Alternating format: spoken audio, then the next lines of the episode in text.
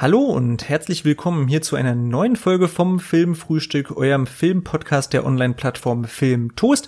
Der Stefan ist hier wieder am Mikrofon und diesmal sind wir in einer richtig großen Runde. Wir sind diesmal zu viert. Mit an meiner Seite ist erstmal der Jan. Moin Jan. Moin moin. Und auch wieder die beiden Samuel. Hi. Und das erste Mal in größerer Runde mit dabei auch Grace. Hallo, hallo. Hallo, hallo. Die beiden kennen aufmerksame Zuhörer und Zuhörerinnen ja schon von ihrer äh, sehr tollen und empfehlenswerten Folge zu Mulholland Drive von äh, David Lynch, ein Film, der ja immer sehr viel diskutiert wird. Und weil die Folge tatsächlich so bei uns in der Redaktion und auch bei anderen sehr gut angekommen ist, haben wir gedacht, wir machen hier mal ein kleines Format draus. Das äh, wollen wir jetzt wahrscheinlich Filmtoast Focus nennen, wo es eben wirklich darum geht, dass wir uns zusammensetzen und eben einen konkreten Film ein bisschen intensiver äh, besprechen. Ihr kennt es ja vielleicht auch aus dem Streamcatcher Podcast, wo zum Beispiel auch vom Bubble Monday erzählt wird. Da machen wir auch was ähnliches für alle, die da interessiert sind. Das zu jeder Woche ein Film geguckt wird und man spricht dann intensiver über diesen Film. Und das wollen wir jetzt hier in Podcast-Format äh, auch mal versuchen. Insofern lasst es uns gerne wissen, was ihr davon haltet, wie ihr dieses Format findet, ob ihr da Bock drauf habt, wenn ja, auf welche Filme ihr Bock habt. Zum Einstieg haben wir uns gedacht, weil es gerade ein sehr aktueller Film ist und ich glaube auch ein sehr diskussionswürdiger Film, bietet sich der neue Film von Spike Lee an, nämlich Da Five Bloods, den es ja auf Netflix gibt. Der sollte dieses Jahr eigentlich seine Premiere in Cannes feiern, wenn ich das äh, richtig in Erinnerung habe, oder? Ja, genau. Wisst ihr das? Genau. Äh, ja, das ging Corona-bedingt nicht, weil das Festival ist ausgefallen und jetzt ist er direkt auf Netflix veröffentlicht worden und äh, ja, hat auf jeden Fall sehr für Aufmerksamkeit gesorgt, obwohl ich sagen muss, ich weiß ja nicht, wie es euch ging, dafür, dass es der neue Spike Lee Film ist und eigentlich dafür, dass ja die Thematik natürlich gerade jetzt im Kontext der Black Lives Matter Bewegung ähm, ja sehr groß in der Diskussion ist, war der, na wie sagt man, der der Kontext um diesen Film gar nicht so groß. Also ich habe gar nicht so viel irgendwie von ihm mitbekommen. Wie ging euch das? Ja, also ich glaube natürlich ist Vietnamkrieg ähm, und auch Black Lives Matter natürlich in Deutschland nicht ganz so großes Thema wie jetzt in den USA drüben. Und ich denke, dass deswegen wahrscheinlich auch die Promotion-Ausgaben sich in Grenzen gehalten haben, also dass von Seiten von Netflix jetzt nicht so viel Geld in die Hand genommen wurde, um den Film jetzt hier in Deutschland auch groß zu promoten.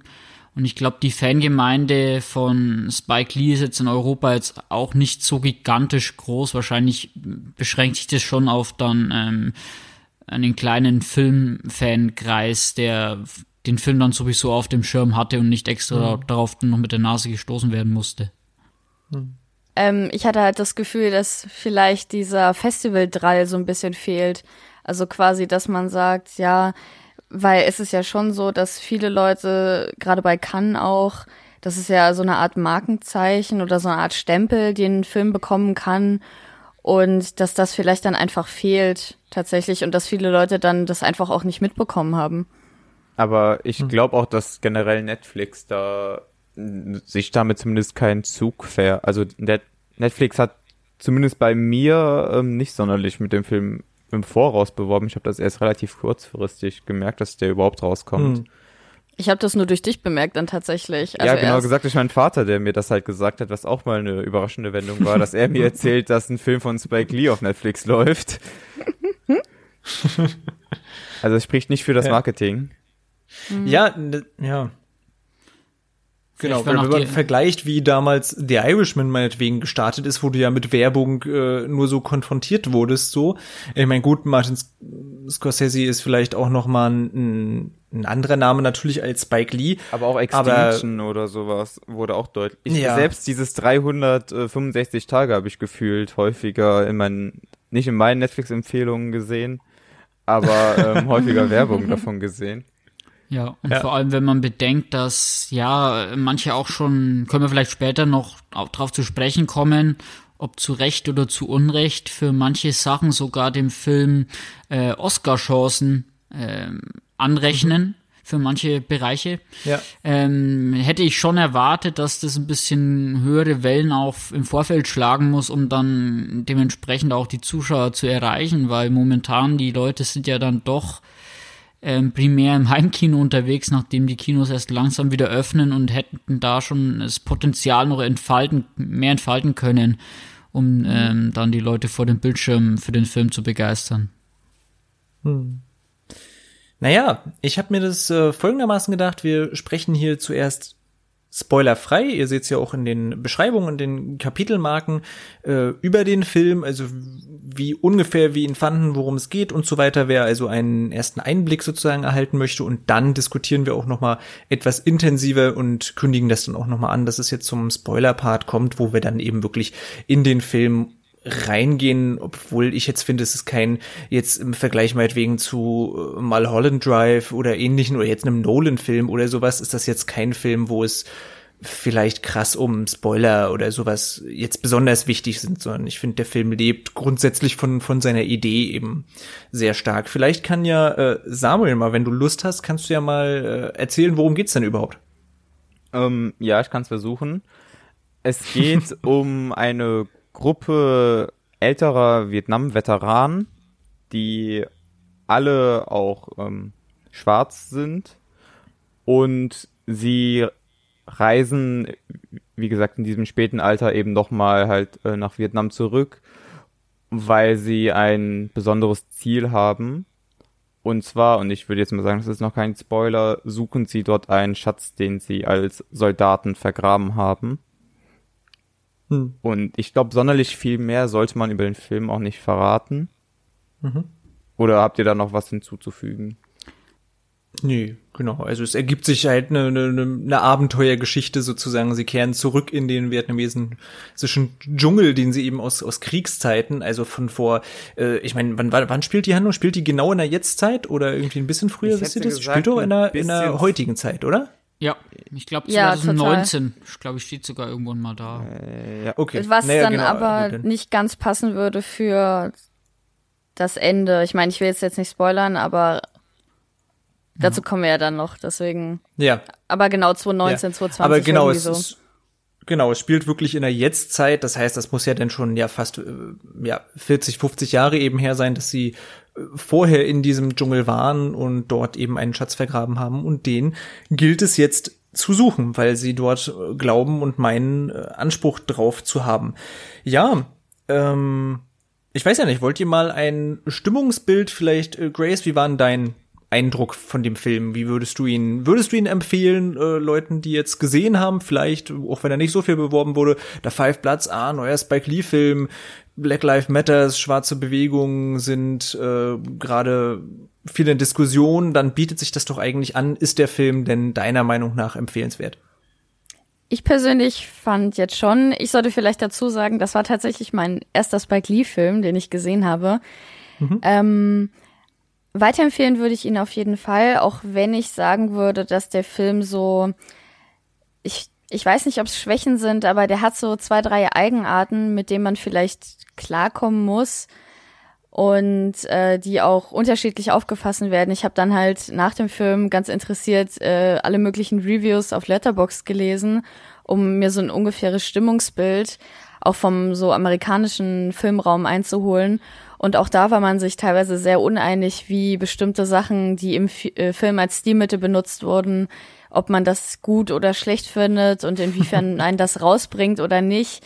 Also das war schon sehr interessant, wie unterschiedlich das aufgefasst wurde. Mich persönlich hat's nicht rausgebracht. Ich war eigentlich sehr involviert. Ich fand die Thematik sehr schwer. Generell Vietnamkrieg ist so ein, oh, ja, ist halt ein schwieriges Thema, was da teilweise passiert ist auch. Auch ein sehr spannendes Thema. Und zumindestens hat es dann bei mir dafür gesorgt, dass ich danach mich auf jeden Fall weiter informieren wollte und dann zwischenzeitlich auch gemacht habe. Ähm, deswegen, ich würde den auch auf jeden Fall empfehlen, alleine schon, weil die Thematik so aktuell ist und ob einen dann der Film so richtig gut als Film gefällt, da, das kann man ja dann selber entscheiden, sollte man sowieso immer selber entscheiden, nachdem man einen Film ge geschaut hat tatsächlich. Ähm, aber allein wegen der Diskussion wäre es eigentlich, glaube ich, hilfreich, diesen Film zu schauen. Hm. Wie ging's dir, Jan? Also ich muss sagen, ich schließe mich Grace in erster Linie der Aussage an, dass es ein Film ist, der jetzt nicht primär, ähm, sagen wir mal, unterhalten soll wahrscheinlich, sondern schon mhm. zu gewissen Diskussionen oder gewissen, ja, dass man sich über gewisse Themen informieren will, anstoßen soll. Ähm, also okay. ich fand den Film, muss ich sagen, ähm, wirklich sensationell. Eigentlich, was das Thema betrifft, gut. Also als Unterhaltungsfilm jetzt nicht unbedingt. Und wenn man mit der Haltung rangeht, einen Vietnamkriegsfilm oder einen, ja, Film, der jetzt komplett dieses äh, Kriegsthema behandelt, wie jetzt Apocalypse Now oder solche Filme, dann hat man natürlich die vollkommen falsche ähm, Erwartungshaltung. Ähm, wenn man allerdings weiß ungefähr, ähm, vor allem jetzt im Vergleich zum letzten Film von Spike Lee, äh, Black Landsman, was er aktuell für eine Agenda fährt und wie er sich eben für diese ähm, Problematiken einsetzt, was eben seine Aussagen sind, dann versteht man vielleicht auch die ein oder andere, ja, Samuel kann vielleicht gleich darauf noch eingehen, weil er hat doch mit manchen Sachen ein bisschen größere Probleme gehabt, die eine oder andere äh, stilistische, ja, den Stolperstein würde ich mal, würde ich es mal vorsichtig nennen wollen. Also manche Dinge sind halt dann doch ähm, wirken nicht wie aus einem Guss, sage ich mal. Der Film ist manchmal ein bisschen ja mosaikartig. Wir gehen später vielleicht auch noch bestimmte Szenen oder bestimmte Teile ein ohne jetzt hier zu spoilern an dieser Stelle. Also ich fand, wie gesagt, den Film sehr gut und würde den auf jeden Fall unter den aktuellen Umständen sehr empfehlen anzuschauen. Hm.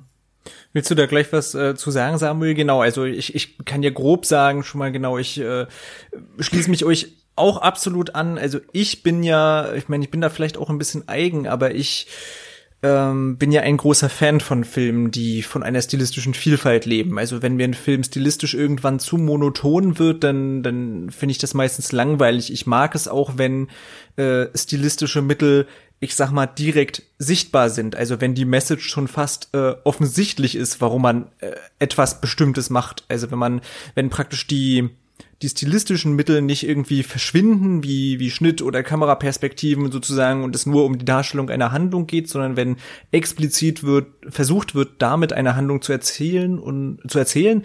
Und ich glaube, das macht äh, Spike Lee hier sehr gut und gerade die Thematik, die eben eine sehr vielfältige Thematik ist, zumindest das könnte man dem Film vielleicht vorhelfen, dass er versucht, sehr, sehr viele Handlungsstränge, sehr, sehr viele Sachen, die diese, in dieser Thematik eine Rolle spielen, die versucht er alle miteinander irgendwie einflüssen, einfließen und anklingen zu lassen.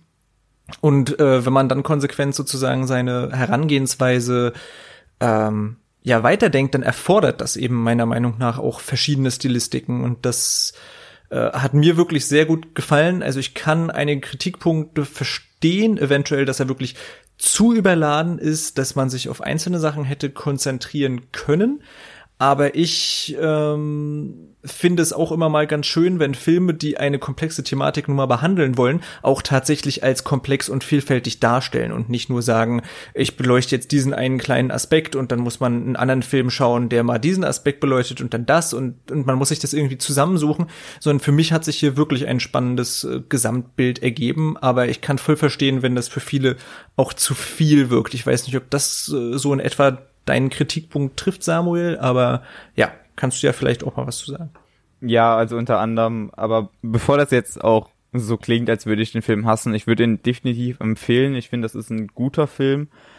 Aber ähm, ja, ich war doch ein Stück enttäuscht. Das hatte mehrere Gründe. Es fing, wie Jan das schon erwähnt hat, bei der Erwartungshaltung an. Ich kannte eigentlich nur ähm, Spike Lee als Regisseur und dieses wirklich wunderschöne Plakat, was aber leider auch sehr falsche Erwartungen weckt da der Vietnamkrieg ja, oder damit, da das Setting ja nur in den Rückblenden auch im Vietnamkrieg eingesiedelt ist und sowas wie die Black Panther Bewegung ja eigentlich nicht wirklich thematisiert wird. Ähm, und genau die anderen Kritikpunkte, auf die werden wir ja eh nochmal drauf eingehen, aber das war schon ein grobes Bild, was ihr da schon gezeichnet habt. Nur mich hat das eben dann nicht ganz abgeholt, auch wenn ich so eine verspielte Art und Weise eigentlich mag, hat mich das in dem Film eher gestört. Ich werde auch gleich versuchen, das genauer zu erklären. Hm. Wenn wir dann zu den Ja, Szenen also ich, ich denke vielleicht, wir können uns auf jeden Fall alle darauf einigen, dass er zumindest eben empfehlenswert im Sinne von, äh, es ist ein super interessanter Film, über den man ganz viel diskutieren kann und wir vielleicht auch gleich noch werden. Insofern ist es ein Film, der es sich lohnt auf jeden Fall anzuschauen, wenn man eben gerne über Filme diskutiert. Ich fand ihn auch, ich weiß ja nicht, wie es euch ging, äh, jetzt mal auch abseits von vielleicht dem handwerklichen Zeug und wie gut er letztendlich ist, ich fand ihn auch wirklich ziemlich unterhaltsam. Also mir kam auch die, das muss man ja schon mal sagen, der geht zweieinhalb Stunden, nicht zu lang vor. Ich fand ihn immer spannend, auch bis zu einem gewissen Grad. Hm, jetzt nicht super spannend wie irgendein Action-Thriller oder wie ein Kriegsfilm vielleicht, aber äh, ja, man hat sich schon gefragt, wie wohin führt uns die Reise jetzt und was was passiert eben als nächstes. Ging euch das da auch so? Also fandet ihr den Film spannend und unterhaltsam? Ja, ich sag mal, eine Schatzsuche ist irgendwie immer spannend. Und ähm, nachdem der Film, wie gesagt, nicht nur, ähm, also es sucht ja nicht nur die Gruppe nach dem Schatz, sondern sie versuchen ja auch dann noch diese ähm, Kameraden quasi noch zu bergen. Und mhm. dadurch hat man diese doppelte Suche und dann, ja, ähm, ist, ist natürlich kein Spoiler, dass, wenn ich jetzt an der Stelle verrate, dass natürlich auch noch andere Seiten dann, also andere Parteien sozusagen noch ins, ähm, in den Verlauf der Geschichte eingreifen. Und dadurch ergibt sich schon eine ziemlich starke Dynamik, die auch über diese zweieinhalb Stunden trägt. Hm. Ja, also ich weiß nicht, ob ich spannend jetzt vielleicht das richtige Wort fand, weil ich den nicht immer so mitreißend fand, wie ich es erhofft habe. Aber ich gehe auf jeden Fall voll damit, dass die Laufzeit sich nicht nach zweieinhalb Stunden anfühlt. Also eher nach zwei Stunden fand ich. Also als der Film vorbei war, hatte ich nicht das Gefühl, dass der jetzt sonderliche Längen dazwischen hatte, sondern ich habe mich dann schon gut in Anführungsstrichen unterhalten gefühlt. Ja, würde ich auch mitgehen. Ich finde auch immer so unterhaltend bei so einem Film ist immer schwierig, das Wort. Das ist so wie wenn irgendjemand erzählt, dass er jetzt, keine Ahnung, Schindlers Liste guckt und man sagt viel Spaß. Das ist irgendwie nicht richtig. Na, ich ähm, finde, da liegen aber schon Welten zwischen, was den Ja, nein, ich wollte das jetzt Genau, ich wollte das jetzt nicht vergleichen. Ich meinte nur, also, ich weiß nicht, tu mich auch mit dem Wort einfach schwer mhm. bei so Filmen. Ähm, ja, ich würde auch sagen, wie gesagt, mir kam der auch nicht so lang vor. Ich, ich habe mich auch, sag ich mal, ich habe mich die die ganze Laufzeit über mit dem Film beschäftigt. Also es war nicht so, dass ich irgendwann einfach von Langeweile oder was auch immer abgelenkt war. Deswegen würde ich sagen, dass der das auf jeden Fall gut macht mit der Laufzeit. Na gut. Dann würde ich jetzt an dieser Stelle wahrscheinlich schon sagen, wir wechseln in den Spoiler-Part. Wir haben ja ein bisschen sehr ominös äh, drumrum gesprochen. Insofern ab jetzt äh, werden wir konkret, wen es also stört, wer nicht mehr über den Film wissen möchte, der oder die, ja, schaut euch den Film am besten einfach an und kommt später wieder zurück äh, zu unserem Podcast. Ähm, dann kommen wir doch jetzt mal genau dazu. Wir haben es ja schon angedeutet, die Grundstory, es ist eine Schatzsucher-Story, damit irgendwo auch eine Abenteuergeschichte, wenn man so will. Wie funktioniert eu für euch dieses Genre und was, was bedeutet denn die, die, die Schatzsuche hier? Was ist das überhaupt eben für einen Schatz, den sie dort suchen und äh, ja, warum äh, gibt es so viele, die es praktisch auf diesen Schatz irgendwo abgesehen haben? Wie würdet ihr das beschreiben? Also ich würde jetzt zuerst sagen, dass der Schatz ja sinnbildlich auch für diese ja, Black Lives Matter Bewegung steht. Also es gibt ja auch einen Grund, warum sie ja unbedingt diesen Stadt, äh, Schatz überhaupt vergraben haben. Und zwar, um dann später es ihren, wie sie ja sagen, ihren Brüdern zurückzugeben. Ähm, wo man dann ja auch vielleicht wissen muss, die Ausgangsthematik ist ja generell, dass ich weiß nicht mehr genau, wie das Verhältnis war, aber dass der überwiegende Teil der Soldaten im Vietnamkrieg ja ähm, schwarze Soldaten waren, obwohl die Bef also der Anteil der Bevölkerung ja eigentlich relativ gering ist. Und das ist, soll dann ja quasi eine Art Ausgleich sein und ich würde sagen, dafür steht der Schatz dann halt sinnbildlich. Was sich dann ja auch wieder entwickelt zu der Frage, ähm, was macht es dann mit den Menschen, wenn man wirklich diesen Schatz in der Hand hat und wenn die Gier obsiegt? Hm. Ja, also ich würde vielleicht noch an dieser Stelle direkt mal darauf eingehen, vielleicht auf die einzelnen Charaktere, ähm, die eben diese, ja, kann man sagen, diese vier Veteranier ähm, wiedergeben, weil die ja auch relativ verschiedene Motivationen dann gleich auch äh, mitbringen die unter äh, der, ja, der, der offensichtlichen Motivation, jetzt diesen Schatz zu bergen, noch schlummern. Unter anderem mhm. ist eben einer, der, ja, eigentlich jetzt äh, wird es da am Anfang dargestellt, ja schon äh, sehr wohlhabend ist und ja, eigentlich jetzt am Anfang vielleicht jetzt nicht unbedingt den, dieses äh, Gold haben muss, um äh, jetzt einen Reichtum anzumehren, was sich dann wiederum später ja als ähm, Lüge herausstellt. Und anderen geht es aber eher dann um den Symbolcharakter des Goldes, wie wir gerade schon gesagt haben, und ähm, um Vergangenheitsbewältigung, Traumabewältigung, Schuldfragen. Also das sind wirklich die ähm, Motivationen sehr unterschiedlich bei den vier Personen und wird halt auch viel abgedeckt dadurch. Ja, für mich ist es eben wirklich vor allem diese, diese Frage des Anrechts, ne? Äh, genau wie du es ja schon gesagt hast, Samuel, es wird ja auch äh, faktisch und in Rückblenden und tatsächlich auch mit diesen ähm, äh, ja, Originalaufnahmen auch aus der Zeit und Originalberichten aus der Zeit wird ja auch beschrieben, dass eben äh, ja die Schwarzen, glaube ich, zu 30 Prozent im Vietnamkrieg vertreten waren, obwohl sie eben in den USA nur 10 Prozent der Bevölkerung ausgemacht haben, dass sie immer als Vorhut praktisch geschickt wurden, um äh, das neue Land zu erkunden, was natürlich äh, die, die viel gefährlichere Aufgabe war, sprich sie waren Kanonenfutter, wenn wenn man so will. Und äh, ja, das sieht man ja eben auch in den Rückblenden, sie entschließen sich sozusagen zu sagen, äh, wir haben hier fast schon mehr als die, ja, wenn man so will, eigentlich Amerikaner, also als die weißen Amerikaner, äh, getan für dieses Land, für die Vereinigten Staaten und wir haben nicht das Gefühl, etwas wiederzubekommen.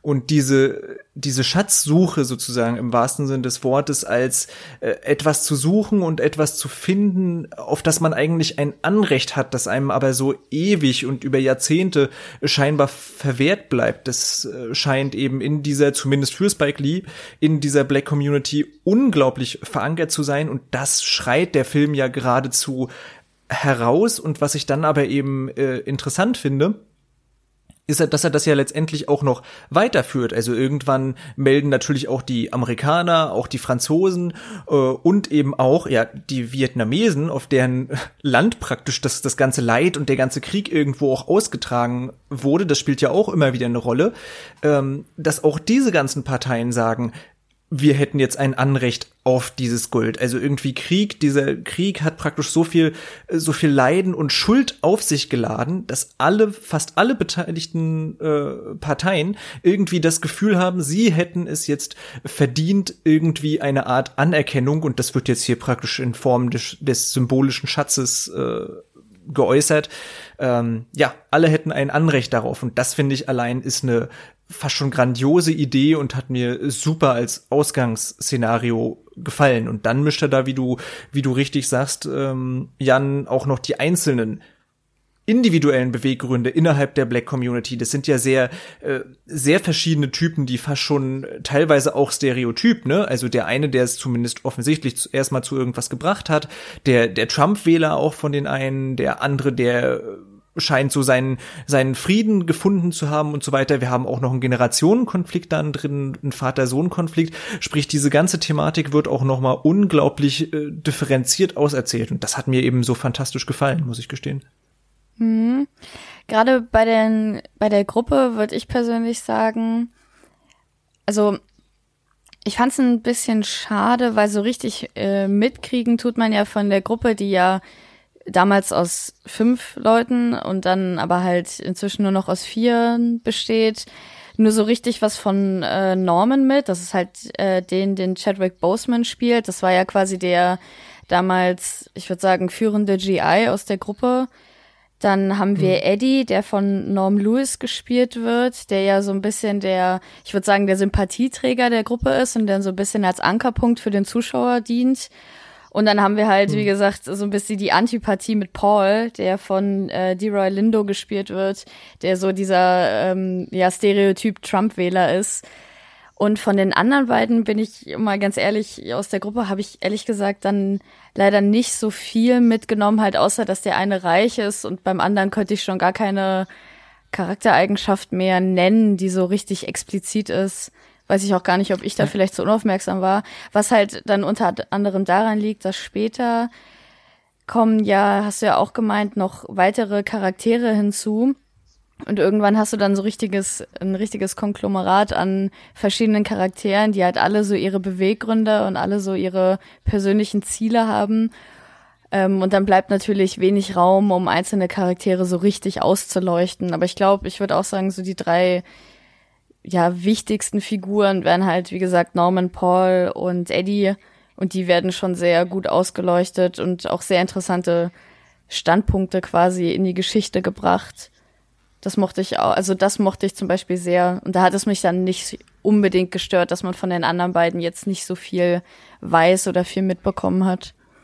Ich würde da ja. auch mitgehen, nur dass mich das dann einfach deutlich mehr gestört hat, dass da so ja. viele Charaktere vorkamen, von denen ich mir gewünscht hätte, dass man sich, also wie Grace ja sagte, ähm, der konzentriert sich ja schon eher auf seine zwei, drei Charaktere, aber hat dann trotzdem noch die anderen, denen natürlich auch Zeit gewidmet werden soll und spätestens nachdem dann halt später noch die Bombensucher hinzukommen, hat mich mhm. der Film dann einfach komplett verloren, dass ich leider auch die emotionale Verbindung zu den anderen Charakteren verloren äh, habe, die davor halt noch, ähm, ja, davor noch bestand. Und dementsprechend wurde dann halt alles so ab, ab dem Moment, wo sie die Bombensucher dann halt kurz als Geisel nehmen, einfach, ja, hat mich einfach so verloren, dass ich dann dachte, okay, jetzt könnte der Film auch vorbei sein. Und es wäre für mich nicht tragisch. Und das fand ich dann so ein bisschen schade. Da gibt's ja auch eine Szene, wo ja auch, ähm, wo sie am Minenfeld wandern mhm. und ähm, dementsprechend ja auch Menschen halt regelrecht explodieren. Aber das war für mich halt so nach dem Motto, okay, jetzt ist halt einer explodiert. Ich weiß gerade nicht mehr so ganz, wer das jetzt war. Ah, okay, der war's. Aber die emotionale Verbindung hat mir dann leider so ein bisschen, die ist dann halt verloren gegangen. Das fand ich ein bisschen schade. Ja, also Ihr habt es jetzt gerade so komplett eigentlich außen vor gelassen, aber dieser Otis ist ja eigentlich auch ein wichtiger Charakter mit der Verbindung eben zu dieser Vietnamesin, mit der er mhm. ja anscheinend äh, dann während der Zeit dort eine, eine Tochter gezeugt hat. Und ja, und der ist eigentlich am Anfang noch relativ wichtig, aber sobald es dann während dieser, also das ist mehr so eigentlich nur eine Ver ein Verbindungsmann fast schon dann im Endeffekt, um eben dann über diese Vietnamesen dann die Verbindung zu dem äh, Franzosen, also zu Jean Reno, ähm, herzustellen, der wiederum dann ähm, Gerätschaften und Hilfe stellen soll, ähm, um dieses Gold bergen zu können. Also da haben manche halt in der Geschichte eine Funktion, aber es baut sich, wie ihr richtig gesagt habt, jetzt keine wirklich super emotionale Verbindung zu den ähm, vielen der Charaktere auf, weil sie eben dann nur einen Bruchteil der Zeit der anderen vom Gesamtkuchen abbekommen. Mhm.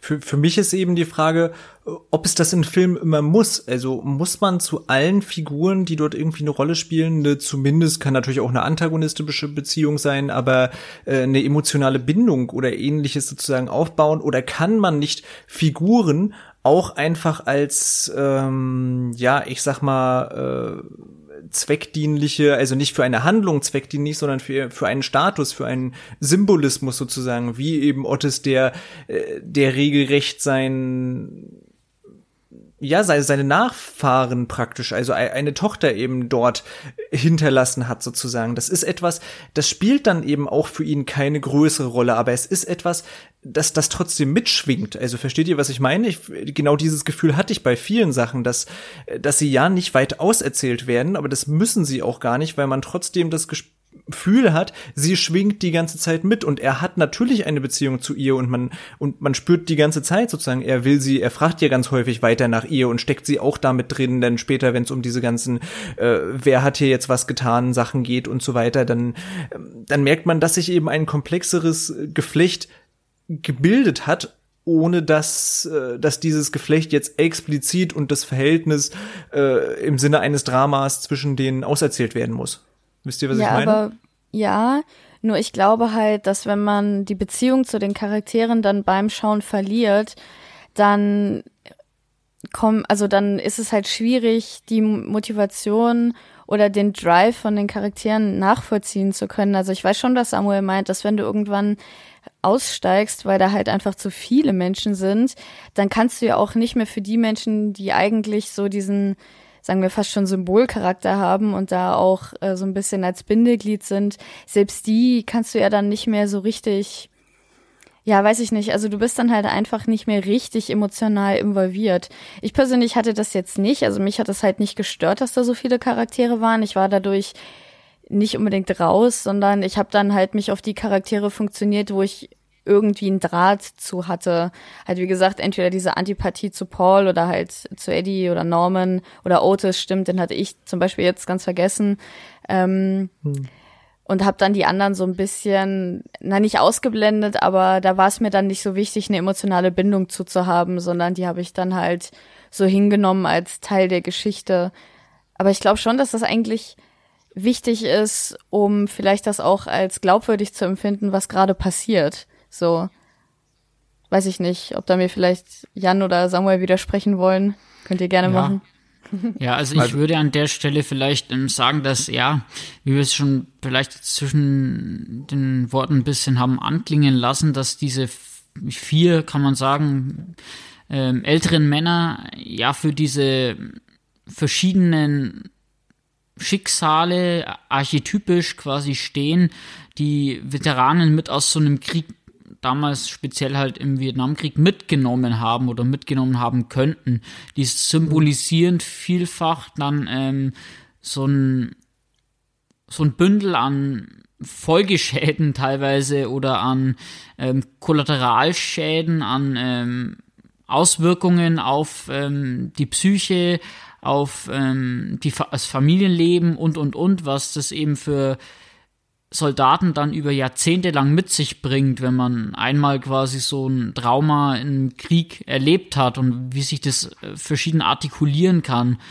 Ähm, da gebe ich jetzt euch quasi beiden recht. Einerseits ist es, ähm, wenn man den Film dann The Five Bloods nennt, ähm, und will quasi fünf verschiedene ähm, Personen da ähm, wiedergeben, deren Schicksal und konzentriert sich dann im Laufe des Films auf immer weniger dieser Charaktere und äh, verschiebt dann den Schwerpunkt im Endeffekt dann fast zu diesem, hauptsächlich zu diesem Paul und ähm, dessen Verbindung dann auch noch zu dem ähm, Verstorbenen, also zu Storming Norman und äh, eben seinem Sohn.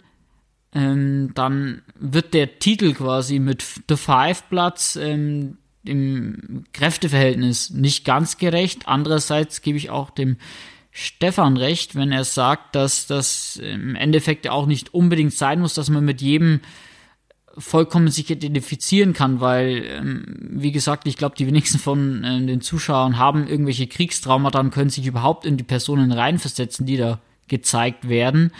Und dann wird da eben doch relativ viel abgedeckt an eventuellen ähm, Schicksalen, ähm, die man dann zumindest mal lose sich vorstellen kann. Und ähm, jeder kann natürlich sich ähm, dann individuell vielleicht mit einem anderen nochmal mehr identifizieren. Ja, ich verstehe auch auf jeden Fall, was ihr meint. Ähm, ich glaube, das ist generell einfach ein schmaler Grad, wenn man so einen Ansatz wählt, wie Spike Lee ihn gewählt hat. Und es ist auch ein bisschen individuell abhängig, ob der damit halt sich vielleicht mal auf dieser Gratwanderung ähm, ja vertritt und dann eben von dem Grad runterfällt. Und das war bei mir halt einfach so der Fall, weil, wie ihr das ja schon erwähnt habt, die Charaktere ja alle für etwas relativ Wichtiges stehen, also für die Entwicklung nach Vietnam ähm, und auch als Symbol für die ähm, Black Community im Vietnamkrieg und danach.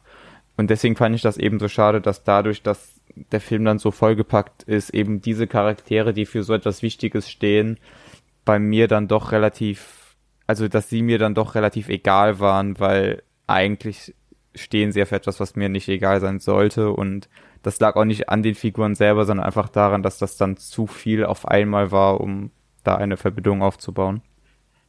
Hm. Ja, das darf dann halt natürlich nicht passieren, ne? Also das war quasi das, genau, du hast es schon beschrieben mit der Gratwanderung. Ich glaube, Spike Lee hatte das äh, so, ja, darauf abgezielt, um zu gucken, okay, wie viel kann ich reinpacken, ohne dass es zu überfordernd ist. Und hat sich da, also quasi bewegt sich dann halt genau auf dieser Grenze. Und ähm, ja, wie gesagt, dann funktioniert es halt für einige und für andere nicht. Deswegen ja, das, das denke ich auch. Also ich, ich betrachte den halt als wirklich eben nicht für, es geht nicht um die Darstellung individueller Charaktere oder wie die sich jetzt konkret in diesen Situationen verhalten würden, sondern alles ist grundsätzlich strukturell und äh, symbolisch zu sehen. Und für mich waren eben diese Symbolismen, diese Strukturen, die in einer bestimmten Szene ähm, keine Ahnung, nehmen wir äh, am Anfang meinetwegen die, äh, die Tanzszene, wie sie, äh, wie sie da zu viert praktisch auf die, die Kamera zu, sich durch diesen, diesen Club tanzen sozusagen und fast schon dieses alte Leben noch mal irgendwie wieder feiern würden, fast schon ein, ein Euphorismus wie damals, als sie wieder, als sie vielleicht sogar euphorisiert in den Krieg gegangen sind und einen unglaublichen Zusammenhalt hatten, von dem man schon weiß, der wird vielleicht ein zweites Mal sozusagen äh, wieder auseinanderbrechen. Das ist so eine äh, tolle strukturelle Szene, wo es mir jetzt nicht um die einzelnen Individuen geht, ähm, oder wenn er später sein, sein eigenes Grab schaufeln muss, ne, da hält er diese Monolog-Szene da vorher sozusagen und auf einmal ein abrupter Cut und dann findet er sich auf einmal in dieser Grube wieder, fast schon wie früher eben bei der Sklavenarbeit sozusagen und muss sich im wahrsten Sinne des Wortes sein eigenes Grab schaufeln und das weiß er und er hat da eine letzte Aussprache, fast schon seine letzten Worte an das Publikum und jetzt ist alles immer noch äh, wie früher, vielleicht zu Kolonialisierungszeiten. Das sind, finde ich, so starke Szenen, Szenen, die eben nicht von den Individuen selbst leben, sondern von, von diesem grundsätzlichen Moment, dass ich das meistens trotzdem eben so faszinierend fand, dass, dass ich dran geblieben bin. Ja. Und so ging es mir häufiger in vielen Szenen. Ja, ich glaube, das ist dann. Oh, ja, mach du, Jan. ja, ich wollte nur sagen, der Film ist ähm, ja in vielen Momenten, in vielen Szenen ja eine ganz starke Widmung an eben verschiedene Etappen dieser Black Lives Matter Bewegung, ihr habt schon gesagt, von den äh, Black Panther, ähm, von der Bewegung her bis hin dann zu aktuellen, ähm, ja, Rädelsführern oder ähm, Leuten, die halt jetzt den Ton angeben, ähm, um eben auf diese Probleme aufmerksam zu machen. Und man, man sieht es ja auch schon allein bei der Namensgebung der, der vier Band äh, oder der vier, ähm, jetzt habe ich schon verraten, der vier Bloods quasi, weil die ja nach ähm, diesen Bandmitgliedern von The Temptations, einer sehr wichtigen Band, mhm. eben benannt sind. Und ja, ähm, ich gebe da wiederum auch jetzt ein bisschen vielleicht in dem Fall nochmal dem Samuel recht, dass wenn man schon dann so eine, eine Agenda fährt, wie Spike Lee und dann eben so viel aussagen will, ähm, dass er vielleicht sich da ein bisschen an manchen Stellen verdribbelt hat, wenn er dann doch zu viel wollte. Ähm, wenn er da die ein oder andere ähm, Aussage vielleicht weniger hätte noch unterbringen wollen, wären vielleicht die anderen Aussagen dann noch ähm, deutlicher geblieben. Genau. Also er hätte halt wahrscheinlich weniger Zuschauer dabei verloren, weil ähm, wie, also Samuel meinte ja, dass ihm dann irgendwann so, auch wenn die anderen Charaktere dann irgendwann sterben, sterben ja gefühlt fast alle, ähm, da, und das, wenn einem auf einmal das dann egal ist und du dann gar keinen Impact mehr hast, dann bist du halt übers Ziel hinaus, meiner Meinung nach. Weil selbst wenn die Charaktere für so einen Symbolcharakter haben, sollte dir das trotzdem in dem Moment nicht egal sein, sondern irgendwas mit dir machen und dich irgendwie, und auch ein Filmtod, also generell, du lässt ja einen Charakter nicht einfach nur sterben um des Sterbens willen, sondern das soll ja eigentlich was, gerade auch wenn es um diese eingeschweißten fünf geht, das soll ja eigentlich was beim Zuschauer auslösen und wenn er das bei zwei, drei Figuren verfehlt, dann ist das halt auch wahrscheinlich nicht das, was Spike Lee gewollt hat. Deswegen kann ich schon nachvollziehen, äh, wo da diese Kritik herkommt. Ich persönlich hatte das halt, wie gesagt, nicht weil ich mich dann immer, wie gesagt, dann sehr individuell auf so einzelne Charaktere dann fokussiert hat, wenn es um die gerade ging.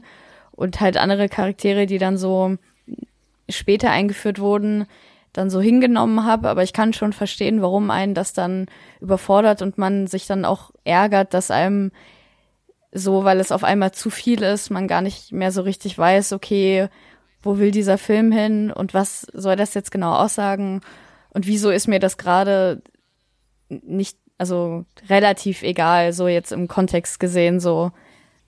Ich fand auch, dass das trifft auch schon auf die Themen zu und auf die Themenvielfalt, weil Spike Lee ja seinen Film wirklich mit einigen Themen ja zustopft, klingt jetzt so negativ, aber er versucht ja wirklich einiges zu verbauen.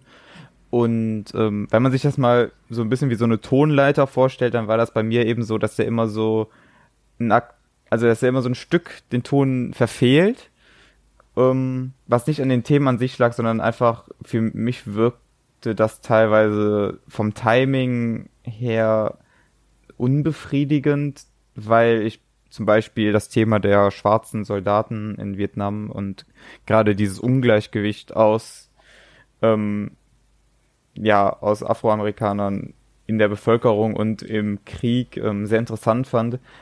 Aber immer genau dann, wenn ich mir gewünscht hätte, jetzt geht er dann ein bisschen mehr in die Tiefe, geht es dann zum Beispiel mit der Schatzsuche los, die mich dann wiederum total verloren hat, weil ich die dann doch irgendwie austauschbar fand. Und dann gerade gegen Ende nochmal äh, die soziale Kritik wirkte für mich so ein bisschen aufgesetzt. Da hätte ich mir gerade von jemandem wie Spike Lee gewünscht, dass der das etwas eleganter einbaut. Aber auf der anderen Seite, wenn das gerade bei ähm, vielen Leuten aus der Black Community gut ankam, ähm, dann bin ich ja der Letzte, der in der Lage ist, das irgendwie zu kritisieren, weil dann hat er ja anscheinend doch was richtig gemacht. Nur mich persönlich hat es dann eben nicht erreicht. Hm. Ja, also kann ich, wie gesagt, voll verstehen. Es ist ja auch äh, natürlich subjektiv, was man selbst an Filmen, sag ich mal, äh, gerne sieht. Ich bin zum Beispiel, glaube ich, wirklich grundsätzlich ein Typ, ich brauche nicht unbedingt eine emotionale Involviertheit in einen Film, um ihn spannend zu finden. Ich kann mich da, ich sag mal, mit ähm, ja grundsätzlich einfach spannenden, nicht im Sinne von, ich finde die Handlung spannend, sondern interessanten Sachen, die mir Denkanstöße geben oder sowas schon äh, relativ leicht, in Anführungsstrichen, glaube ich, äh, zufriedenstellen. Mhm. Aber das ist ja eben auch komplett subjektiv und ihr habt voll recht, es zählt ganz, ganz viel mit rein und er geht selten bis kaum, muss man ehrlich sagen, bei den einzelnen Themen direkt in die Tiefe, aber dadurch fühlte sich das eben für mich auch wie ein schöner ganzheitlicher eben, äh, weil das hatte ich am Anfang schon gesagt, sonst schaut man immer nur die, die einzelnen Sachen irgendwie an und beleuchtet die ganz tief und so war das mal eine äh, für mich gelungene Collage, äh, von all den verschiedenen Einflüssen, die nun mal zusammenkommen und letztendlich ein Gesamtbild ergeben. Und das ist ambitioniert, das ist auch kein, also auch für mich jetzt kein perfekter Film. Ich verstehe voll, äh, was ihr meint. So einiges hätte man prägnanter und so weiter machen können. Aber wie gesagt, das ist ja auch vielleicht wirklich subjektiv. Was man eben selbst an einem Film sehen will und braucht, um ihn, um ihn letztendlich auch selbst gut zu finden. Ja, und um nochmal vielleicht was auch von meiner Seite aus sehr positiv hervorzuheben, ich fand, Spike Lee hat es sehr gut geschafft, den Konflikt ähm, zwischen den Vietnam-Veteranen und den Nachfahren der Vietnamesen äh, darzustellen. Also es gibt ja einmal diese Szene auf dem Boot, wo hm. der äh, Händler da vorbeikommt und die anfangen sich gegenseitig auf den verschiedenen Sprachen zu beleidigen. Ähm, und das wird dann ja später auch nochmal bei der Goldsuche sehr schön aufgegriffen, dass es ja deren Gold ist. Und da fand ich, hat Spike Lee diesen Spagat sehr gut hinbekommen, aber bei den anderen Themen, wie gesagt, halt nicht. Und ja, ja mit, genau. Genau, da, da geht es ja eben ganz viel um dieses, äh, wer hat ein Anrecht, wer schuldet welcher anderen Partei ähm, möglicherweise noch etwas und, und dann in dem Kontrast, vielleicht können wir ja darüber auch kurz mal reden, weil stand ja auch viel in der Kritik, diese, diese Vater-Sohn-Beziehung, die da ja eben auch noch äh, mit reinspielt. Und ich finde gerade das als Auswirkung äh, mitunter besonders spannend, weil äh, ja der Sohn eben teilweise, glaube ich, die, diese Feindschaften alle überhaupt nicht mehr nachvollziehen kann. Also er steht äh, wie selbstverständlich auf die diese französische äh, Minenforscherin dort und und äh, will was von der sozusagen und äh, hält seinen Vater da zurück, weil er sagt, das sind doch schon längst jetzt alte Zeiten sozusagen. Ich kann zwar verstehen, dass dich das irgendwie noch äh, noch bewegt, berührt, äh, herumtreibt sozusagen, aber äh, der ist halt schon wie ein Kind einer neuen Zeit. Ist euch das auch so? Und da, darum fand ich diese Vater-Sohn-Beziehung auch so spannend. Ist, äh, wie, wie ging euch das mit dieser Vater-Sohn-Beziehung? Ja, ich finde die ähm, Vater-Sohn-Beziehung von, muss ich sagen, vor allem die beiden Darsteller sind für mich äh, ja schauspielerisch eigentlich das Highlight des Films. Hm. Und ja, es ist natürlich ein guter Bogen gespannt dadurch zur aktuellen Generation, ähm, die jetzt natürlich ähm, in Amerika vielleicht auch solche Konflikte im Land austragen muss. Sprich, es gibt eine ältere Generation an vielleicht äh, eher republikanischen Wählern, die dann ähm, irgendwie, wie jetzt eben da der Vater dann im Konflikt mit, mit seinem Sohn steht, wenn es um die Fragen nach der Zukunft in Amerika geht und eben da quasi Trump-Wähler und Nicht-Trump-Wähler dann in einem Haushalt an einem äh, Tisch zu Abendessen beispielsweise. Ja, ja. Und das wird das sehr gut ähm, innerhalb dieser, dieses Zweigespanns quasi ähm, transportiert. Jo. Ja, also beim, ich fand die Vater-Sohn-Beziehung auch gut, wobei ich da weniger die Beziehung zwischen den beiden so interessant fand, als ähm, viel Paul selber als Charakter, weil ich fand, da hat Spike Lee wirklich eine sehr besondere, also eine sehr besondere Figur geschrieben. Und was ich an Black Clansman noch so ein bisschen ähm, bemängelt habe, dass Spike Lee sich das ein bisschen einfach mit dem Feindbild macht. Das hat man ja jetzt hier in Da Five Platz eigentlich gar nicht, sondern da, ja. ähm, da zeigt er wirklich sehr differenzierte und sehr komplexe Bilder, äh, Einblicke auf die Figuren. Das hat mir auch wirklich sehr gut gefallen. Ja, das mochte ja. ich zum Beispiel auch sehr gern, dass auch nicht zum Beispiel, weiß ich nicht, auch dieser Konflikt, äh, wo du auch vorhin meintest, auf dem Bootsmarkt da, dass das so eskaliert und dass das so einen, also so diese tiefe Traumata auch aufzeigt auf beiden Seiten, sowohl bei dem Vietnamesen als halt auch bei Paul, der ja dann so fast äh, so eine Panikattacke hat wegen seiner äh, posttraumatischen Belastungsstörung, die er noch wahrscheinlich aus dem Krieg hat das ist halt schon, das, das war zum Beispiel, fand ich auch sehr stark. Genau, ich mochte das auch, dass Paul quasi so jemand ist, der innerhalb der Gruppe so eine kleine Antipathie für den Zuschauer ist, dadurch, dass er so ein gieriger, sehr selbstsüchtiger äh, Typ ist, der auch mit seinen Ansichten vielleicht sehr eingeschränkt ist und dann halt im Gegensatz zu seinem Sohn, der halt eine andere Generation ist, dann ein gutes Bild zeichnet aber halt auch bei, man hat auch, glaube ich, extra dafür gesorgt, dass man aus jeder Partei so eine, sag ich mal, von der Seite hat und eine von der anderen Seite. Also beim Franzosen, da haben wir halt einmal den, sag ich mal, der ja eigentlich dann auch das Gold irgendwie vertreiben will, irgendwie verkaufen will, der ja dann eher, sag ich mal, zur würde ich sagen, negativen Seite gehört. Und dann haben wir aber halt die Französin, die, obwohl ihre Familie ja eine sehr auch eine sehr wichtige äh, Part in der vietnamesischen Geschichte einnimmt, was diese Minen angeht, die ja dann eher zu dieser anderen Seite gehört. Dann bei den Vietnamesen haben wir dann halt, ne, wie gesagt, dann klar diesen äh, dann diese Gruppe, die das Gold für sich beansprucht, aber wir haben halt auch diesen Fremdenführer, mhm. der halt die GIs auch sehr freundschaftlich empfängt und die auch wirklich interessiert nach ihren Erfahrungen aus dem Krieg fragt und ihnen probiert, so das neue Vietnam zu zeigen. Und also das mochte ich zum Beispiel auch sehr gerne, so diese, dass man immer so ein bisschen so zwei Seiten hat, die man dann betrachten kann und dass das nicht so festgelegt ist auf eine Sache. Ja, das finde ich auch total. Also gerade da, ich meine, ich finde Black Clansman einen unterhaltsamen Film, aber da muss man sagen, da ist Spike Lee wirklich viel ausdifferenzierter äh, geworden und hat da für mich zum Glück zu alten Stärken eben einer meiner Lie oder wahrscheinlich sein Lieblingsfilm von ihm ist für mich eben Do the Right Thing. Ähm, der ist da großartig, was, was das angeht. Der ist auch so ausdifferenziert, gerade für die damalige Zeit schon. Und ja, das, das finde ich, gelingt ihm hier auch sehr gut. Na gut, wir haben ja jetzt schon sehr viel über die einzelnen Charaktere gesprochen. Bevor wir jetzt gleich auf die stilistischen Merkmale zu sprechen kommen, die wir in dem spoilerfreien Teil auch schon kurz angedeutet haben, gibt es aber, glaube ich, noch eine Figur, über die muss man einfach reden, obwohl man sie äh, irgendwie auch immer wieder gerne äh, vergisst. Und das ist eben dieser Anführer in den Rückblenden der Storming Norman. Welche Funktion und wie, wie, wie deutet ihr diesen Charakter, der ja fast schon irgendwie äh, entrückt, fast schon, fast schon nicht mehr als menschlich. Es geht natürlich auch um diese Rückblenden. Also klar, wir betrachten ja sowieso diese Figur aus den Rückblenden, die ja auch offensichtlich stilistisch, da kommen wir gleich drauf, nicht, nicht real gestaltet sind, sondern er wird als überhöhte Person äh, irgendwie dargestellt. Aber die Frage ist ja, was für Werte repräsentiert er und, und was wird an ihm erhöht und wie hat er es geschafft, diese Gruppe zusammenzuhalten? Wie seht ihr diese Rolle vom Storming Norman? Also ich muss sagen, ich finde die Rolle sehr interessant, weil ähm, ja, es gibt natürlich an der einen oder anderen Stelle auch nochmal Referenzen, beispielsweise jetzt an äh, Apocalypse Now. Und ja, nicht, nicht nur alleine, haufenweise. Ja, genau.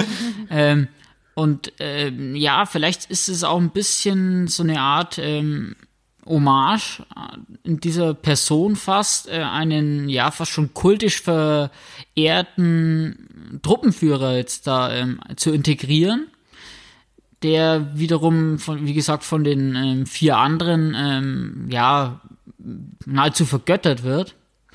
Und sogar dann im, in dieser Szene, als sie dann erfahren, dass eben Martin Luther King äh, ähm, von Weißen ermordet wurde, und kurz, kurz äh, sogar überlegen, wie gesagt, ihre weißen Kameraden umzubringen, ist es ja er, mhm. der sie davon das sogar schafft abzuhalten.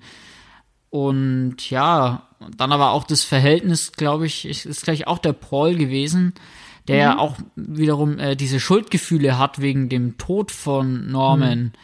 Und dann hat man eben diese Rückblenden und man weiß aber auch nicht wirklich, ob das ähm, jetzt quasi richtige Rückblenden sind, die die Zustände oder die ähm, wahren Ereignisse von damals abbilden oder ob es eben auch teilweise verklärte Erinnerungen und ähm, ver ver verwaschene Erinnerungen der Charaktere sind, die sich eben das nochmal zurückerinnern an diese Zeit, ob das eben alles so stimmt, was man da sieht, äh, lässt der Film auch positiverweise offen.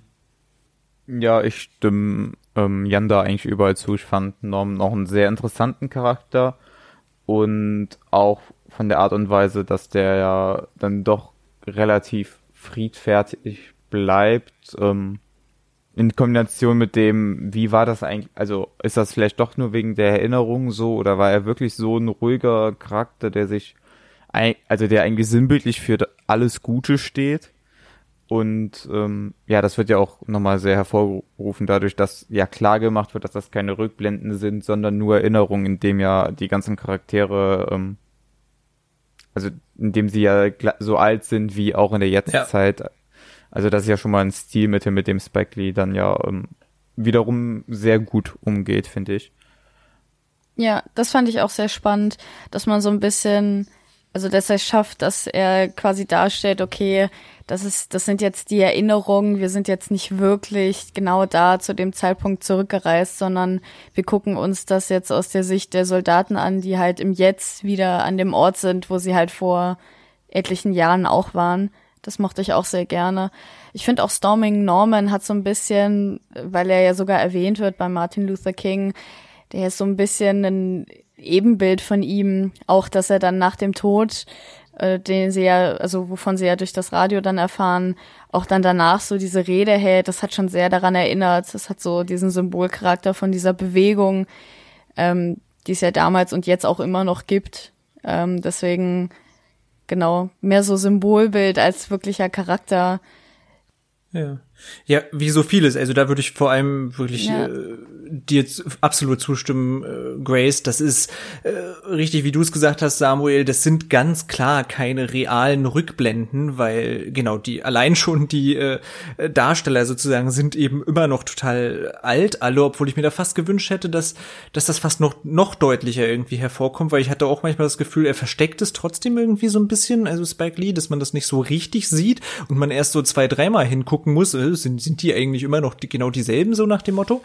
Aber ähm, an sich ist das wirklich eine, eine super Idee und genau so überhöht, wie er dargestellt wird, mit diesen Reden, mit äh, aber auch der, der, dass er imstande ist, eben die Gruppe tatsächlich, die sich ja fast schon einig war, da jetzt ihre äh, Kollegen praktisch äh, umzubringen, ähm, doch umzustimmen und zu beruhigen, das sind ganz klar so Anleihen an ein Malcolm X, an Martin Luther King, die ja eben auch gestorben sind und, und wo ja auch die, die Black Community sich eben sagt, inwiefern haben wir sie nicht genügend beschützt oder beschützen können. Also auch da, allein das ist wieder ein struktureller, unglaublich spannender Ansatz. Inwiefern fühlt sich eine Black Community äh, ihren, ihren alten Redensführern sozusagen, die natürlich aus heutiger Sicht vielleicht eben auch idealisiert werden, muss man ja auch mal so sehen. Ähm, irgendwo noch verpflichtet und und und schuldig und äh, und sehnt sich ja auch gerade in in der Person von so einem Paul nach nach so einer neuen Figur, so ein so so ein so zentralen Figuren wie Malcolm X oder Martin Luther King, die es ja heute in dieser Form nicht gibt. Ja.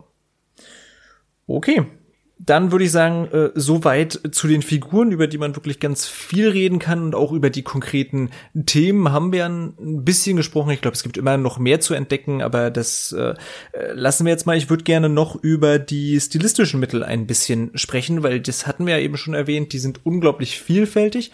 Allein schon die Rückblenden zum Beispiel sind ja in einer ganz anderen Ästhetik, nicht nur allein was schon das Seitenverhältnis zum Beispiel angeht. Also da äh, blendet er ja immer wieder auf und mal wieder 16 zu 9 und dann ist es mal wieder 4 zu 3. Also da ist, sind ja ganz verschiedene Seitenverhältnisse. Er spielt äh, mit Farben, er spielt mit unerwarteten Schnitten. Er spielt mit einem sehr, sehr ungewöhnlichen Soundtrack, wie ich zum Beispiel finde, aber mir hat das ganz hervorragend gefallen. Ähm, was ist euch so aufgefallen oder was sind euch als einprägsame, vielleicht merkwürdige, aber vielleicht auch gelungene oder es gibt Sachen, mit denen konntet ihr gar nichts anfangen? Was ist euch so an stilistischer Vielfalt und Besonderheiten irgendwie im, im Kopf geblieben jetzt gerade?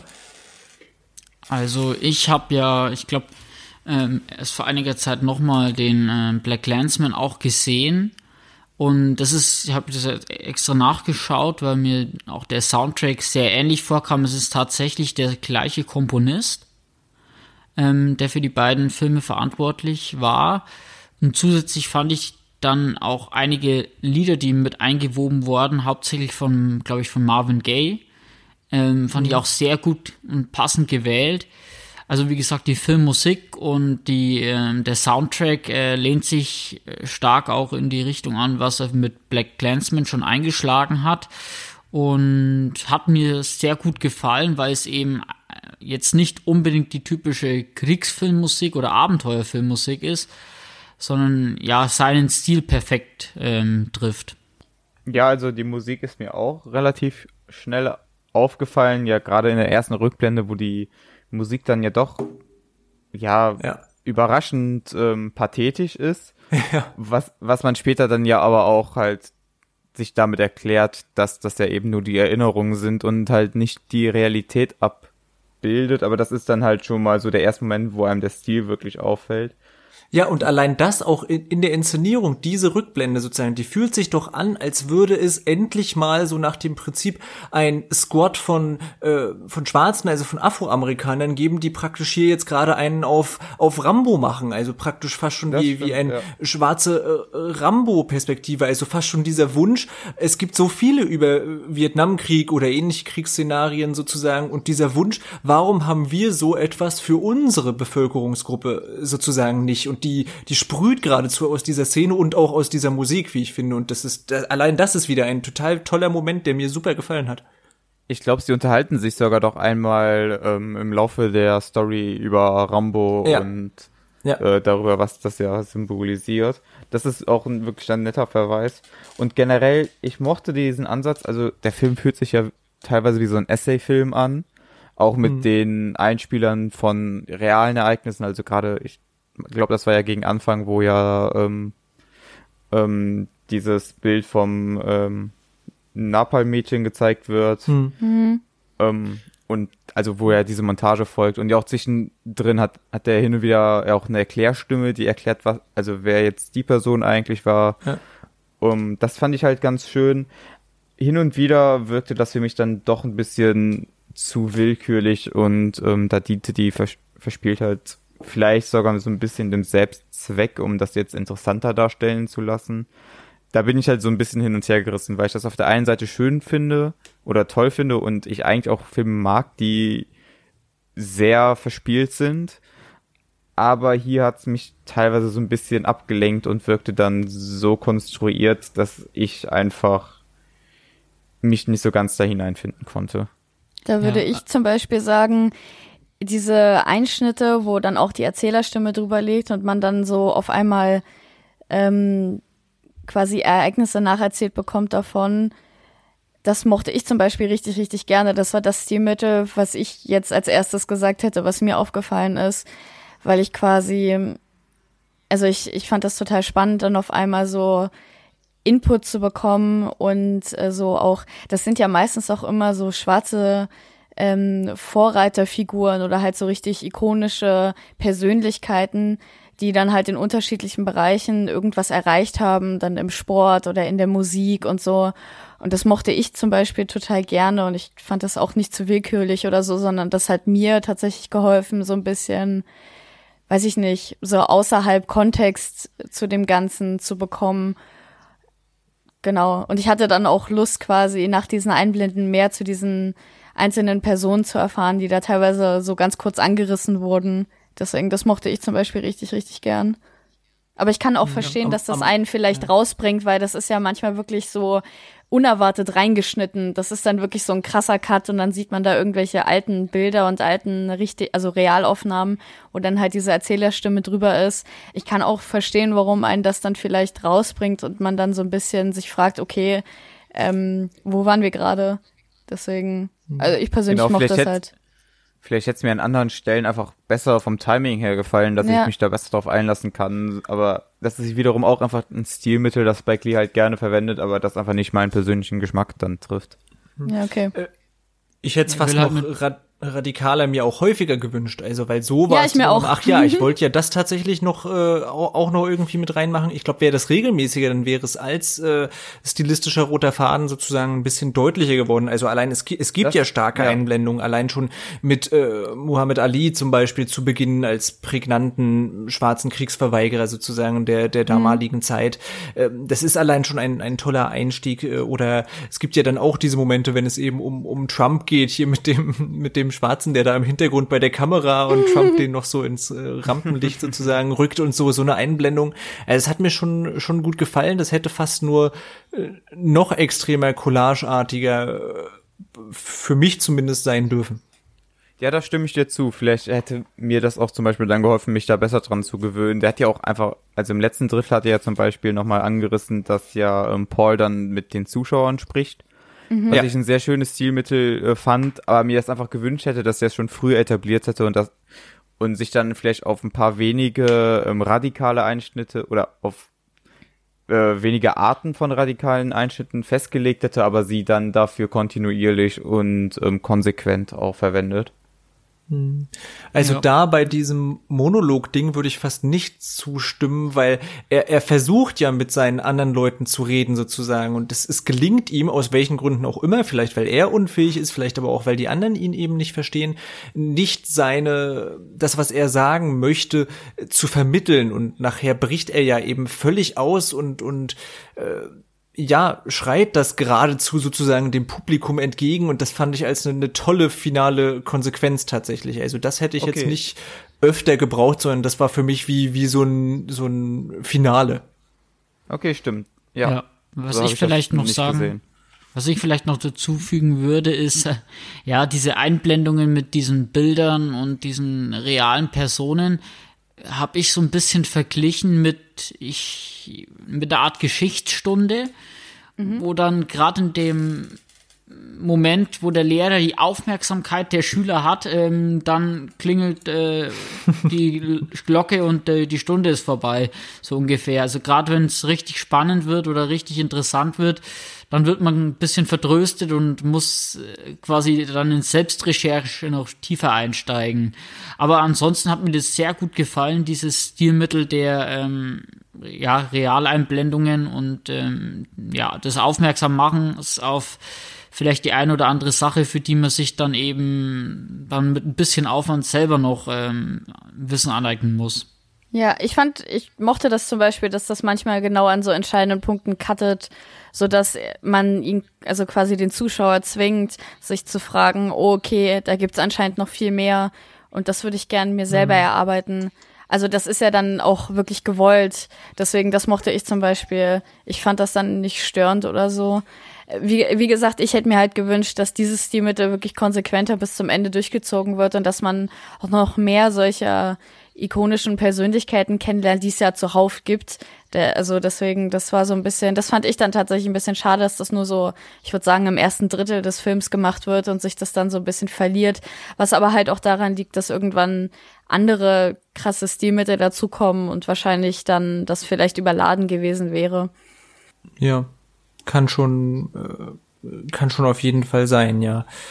Ähm, für mich auffällig sind auch noch gerade im Kontext fast zu seinen anderen Filmen, also wenn man sich eben auch Black Clansman oder andere Filme von ihm anschaut, ist wirklich hier, wie er äh, nicht nur über diese Rückeinblendung popkulturelle Referenzen aufweist, sondern eben auch äh, auf andere Filme, die eigentlich, würde man dann fast eher sagen, eben einer weißen Popkultur entspringen. Wir hatten schon mit äh, Ram Rambo, es finden sich äh, Anspielungen an Platoon, also ganz intensiv eben an, an Apocalypse Now natürlich, allein schon mit dieser Idee, sie starten auf dem Boot, den, den Fluss entlang und so weiter, haben da einen so einen, äh, vietnamesischen Führer, also so ein, so ein Leiter sozusagen, der sie da durchführen will, genau und richtig, wir haben den Ritt der Walküren, was ja nur ganz sofort fast schon äh, daran erinnert. Insofern, da haben wir ganz, ganz viele Momente.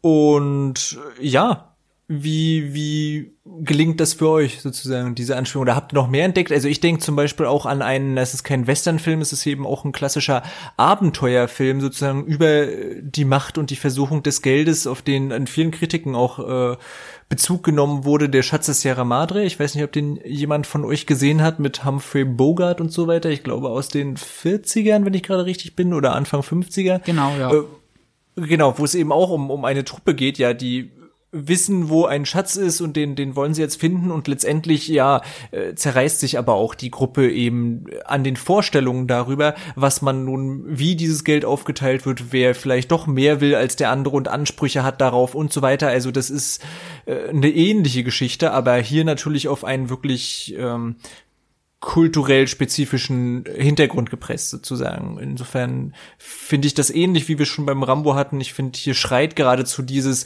äh, lass uns doch dieselben Geschichten nochmal aus unserer Perspektive erzählen. Und ja, vielleicht das schließt sich an der, gut. Vielleicht schließt sich an der Stelle ein bisschen jetzt der Kreis sogar in unserem Podcast. Wir hatten ja am Anfang diskutiert, weshalb der Film vielleicht jetzt von Netflix nicht so offensiv beworben wurde.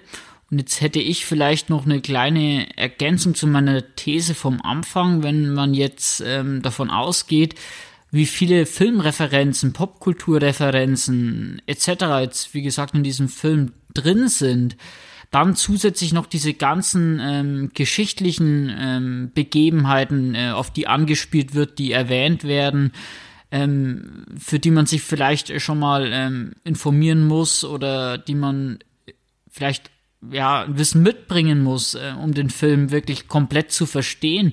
Vielleicht war sich Netflix dessen bewusst, dass um den Film komplett in seiner Gänze wertschätzen zu können, dass sehr viel Wissen, sehr viel ähm, popkulturelles, geschichtliches Wissen vorhanden sein muss, um eben alles komplett einordnen zu können. Ich würde mal sagen, ähm, Spike Lee ist ja auch dafür bekannt, dass er da ähm, sehr viel ähm, dem Publikum immer quasi an Wissen abfordert. Und ja, vielleicht ist es dann in dem Zusammenhang nicht der beste Film jetzt für ähm, die, ja, den Durchschnitts-Netflix-Zuschauer. Also ich weiß nicht, ich würde dir zustimmen natürlich, dass Spike Lee auch dafür bekannt ist, eben sehr viel diese Referenzen und so weiter, gerade an historische Gege Gegebenheiten, Ereignisse anzuwenden. Aber ich weiß nicht, ob man die ehrlich gesagt für den Film, also jetzt mal wegen den Schatz des Sierra Madre oder sowas, ob man das kennen muss. Also das ist ja bei Filmen so, wenn du äh, Anspielungen erkennst, so dann dann eröffnet dir das nochmal einen neuen Interpretationsspielraum und so weiter. Aber ich glaube, man kann den Film schon auch ohne krass starkes Hintergrundwissen äh, durchdringen. Oder wie ging es euch da? Ja, würde ich auch so sagen. Also ich habe das eher so als so ein netter Hint an Inspiration wahrgenommen. Also man hat ja, du hast ja eben noch gefragt, was uns noch aufgefallen ist. Ähm, also neben den Platoon-Anspielungen, die ja auch Sinn machen, da ja ursprünglich ähm, Oliver Stone als Regisseur im Gespräch war. ähm, ja, äh, auch da waren ja auch Anspielungen teilweise an Filme von Akira Kurosawa drin. Also auch der Titel ist ja, könnte man ja als äh, Anleihe an die Sieben Samurai sehen mhm. und eben halt die ganzen Vietnamkriegsfilme. Aber ich glaube halt nicht, dass man die braucht, um eine neue Ebene im Film zu entdecken. Ja, hätte ich auch gesagt. Das ist eher so ein nice to have, wenn dir das auffällt, dann freust du dich halt darüber. Aber es ist halt, hätte ich auch gesagt, nicht unbedingt wichtig vielleicht, um den Film zu verstehen.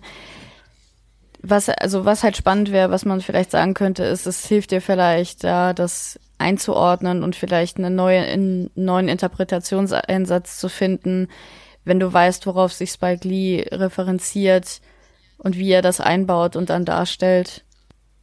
Ja, das, das meinte ich ja auch. Also ich meinte jetzt nicht, dass man den Film ähm, komplett ohne Vorwissen nicht ähm, schauen kann und dann, ähm, dann einem nur die Fragezeichen aufploppen, sondern dass eben, um alle Intentionen des Filmemachers zu verstehen, dann schon äh, gewisse äh, Wissens, äh, ja, ein gewisses Wissen vorhanden sein muss. Aber wie gesagt, mhm. ich finde, den Film kann man auch aus Unterhaltungszwecken auch schauen, wenn man jetzt beispielsweise Platoon und Apocalypse Now nicht kennt und wird trotzdem in den Szenen, die darauf anspielen, ähm, dann ja gut unterhalten werden, sage ich mal.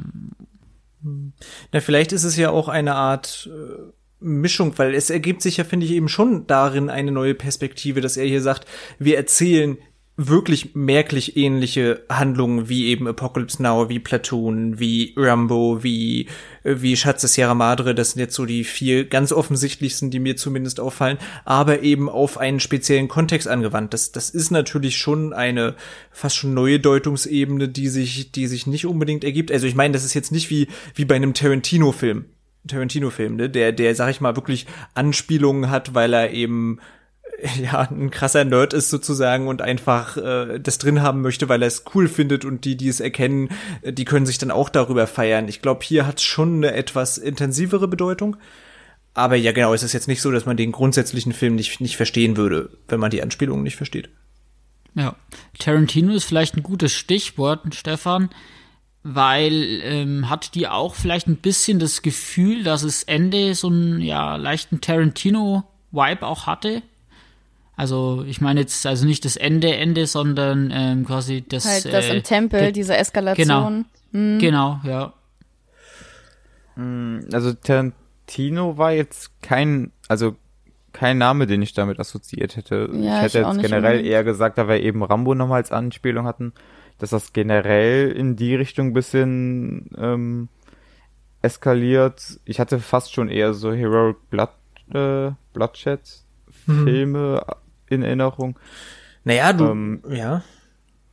Ja, aber daran orientiert sich Tarantino ja auf der anderen Seite auch wieder. Ähm, naja, im, im Extremfall, ja, hätte ja. ich fast gesagt, kann man einen gemeinsamen Nenner, äh, gerade in dieser explizitiven Gewaltorgie am Ende und überhaupt ist der Film ja relativ, äh, schreckt nicht vor Gewaltdarstellung sozusagen zurück, äh, könnte man, wenn dann vielleicht, glaube ich, zurückführen, wovon ja sowohl Spike Lee als auch Tarantino große Fans sind, nämlich das Black Exploitation Kino.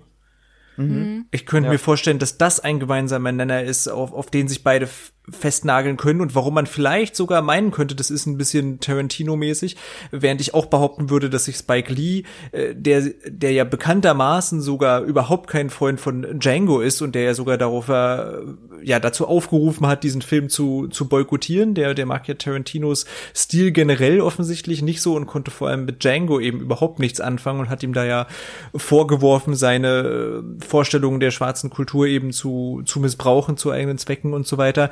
Äh, insofern würde es mich jetzt auch fast wundern, wenn Spike Lee da wissentlich äh, stilistische Anleihen direkt an Tarantino gewählt hätte. Ja, Black Exploitation Kino macht da deutlich mehr Sinn von der ganzen Thematik her. Ja. Aber eben, aber ich denke, dieses Kino hat eben auf beide sehr großen Einfluss, so dass man schon denken könnte, wenn man jetzt, ich bin zum Beispiel auch kein äh, krasser Experte fürs Blaxploitation Kino, muss ich auch sagen, ähm, mhm. aber dass man so, also ich weiß schon ein bisschen, was du meinst, es könnte eventuell auch ein bisschen Tarantino-mäßig, vielleicht nicht ganz so stilsicher wie Tarantino, da ist Spike Lee eben ja, nicht ganz so ästhetisch in diesem Sinne wie, wie Tarantino, aber ich, ich kann zumindest die Idee und den Bezug auch irgendwo sogar verstehen. Na gut, jetzt haben wir über äh, ziemlich viel gesprochen. Ich glaube, ich bin mit meinen Notizen soweit durch. Ich, hab, ich weiß nicht, ob das nochmal ein interessanter Punkt ist. Ich habe mir nochmal aufgeschrieben, das Genre könnte ganz interessant sein, weil das ist ja auch so eine klassische Mischung hier aus Abenteuerfilm, Kriegsfilm, äh, Sozialdrama, irgendwo äh, eine Gruppengeschichte, eine Vater-Sohn-Beziehung. Also steckt ja ganz, ganz viel irgendwo drin, was, was stilistisch äh, dazu passen könnte. Das fand ich noch ganz spannend, aber ich glaube, da gibt's jetzt nicht so viel zu drüber diskutieren. Insofern habt ihr noch Punkte, die ihr gerne einwerfen würdet, etwas, über das wir hier noch nicht gesprochen haben, was ihr aber als wichtig empfinden würdet, wenn wir über diesen Film hier gerade so intensiv reden. Jetzt haben wir gerade schon über dieses ähm, ja, Finale in dieser Tempelanlage gesprochen, aber vielleicht wir haben vorhin ja kurz mal ähm, darüber gesprochen, ob der Film tatsächlich jetzt 2019, weil das vielleicht jetzt gar nicht, ähm, ja, ein bisschen schon ein paar Monate dann her ist, ähm, aber dieses Ende mit dieser Black Lives Matter, weil mhm. das ja wirklich jetzt, ich sag mal, wirklich fast tagesaktuell passt, ja. Hattet ihr vielleicht den Eindruck, dass das nachgedreht oder nachträglich noch rangeschraubt wurde und vielleicht der Film letztes Jahr, als er gedreht wurde, noch nicht ähm, da für diesen Kontext so eigentlich gedacht war? Hätte ich gesagt. Also, weil es ist schon auffällig, wie sehr das, also diese eine Szene, wo diese, ich weiß gar nicht, sind das zwei oder drei Millionen Dollar, aber auf jeden Fall, wo dieser Check äh, an hm. diese Bewegung geht, es ist schon sehr auffällig, wie nah das jetzt an den eigentlichen Protestaktionen erinnert. Das ist, glaube ich, wirklich nachgedreht worden. Das war halt auch das, was ich meinte, als ich quasi am Anfang meinte, so, ja, man sieht, glaube ich, einmal die Jahreszahl, dass es eigentlich 2019 spielt, aber allein von der Szene her hätte ich eigentlich gedacht, so von wegen, dass es im, also wirklich unmittelbar jetzt spielt, halt 2020, wegen dieser Ereignisse. Ähm, und da könnte man dann sich vielleicht auch die Frage stellen, okay, wurde das vielleicht nachträglich halt auch, weil es passt, muss man ja auch sagen. Es ist ja jetzt nicht so, als ob das aus der Luft gegriffen wäre. Ähm, hm. Aber ob das halt nachträglich hinzugefügt wurde, eben weil diese Bewegung gerade solche Wellen schlägt und ja auch äh, über Amerika hinaus an Bedeutung gewinnt und dass man dann deswegen gesagt hat, okay, das macht für unseren, also das ergibt für unseren Film Sinn, dass wir das noch mit hinzufügen. Ja, so hat sich das für mich auch angefühlt. Ähm, äh, natürlich, also die Black Lives Matter Bewegung wurde ja jetzt nicht erst 2020 erfunden, die Richtig. war ja immer, die war ja immer da, aber es fühlte sich naja, Moment mal, immer nicht. Also zumindest unter diesem Namen gibt es das, glaube ich, seit vier oder fünf Jahren. Also wirklich diese genau. Organisation ja. Black Lives genau. Matter gibt es, glaube ich, jetzt seit vier oder fünf Jahren, ja. Genau, aber sie gibt's eben schon länger und ähm, aber das fühlte sich zumindest inszenatorisch ein bisschen so an, als hätte man da auf jeden Fall so ein bisschen nochmal dran geschraubt, damit das wirklich jetzt ganz aktuell nochmal dran passt. Ja. Und generell fühlte sich das Ende für mich so ein bisschen ähm, einfach hinten dran gehängt an, unabhängig von der Aktualität. Ähm, ja, und vielleicht bestärkt das das einfach nochmal dieses Gefühl. Ja, das hat er bei Black Landsman auch ganz bewusst genau. so gemacht. Also es ist vielleicht auch wieder nochmal eine Verbindung zwischen den beiden Filmen. Hm, ja, auf jeden genau. Fall.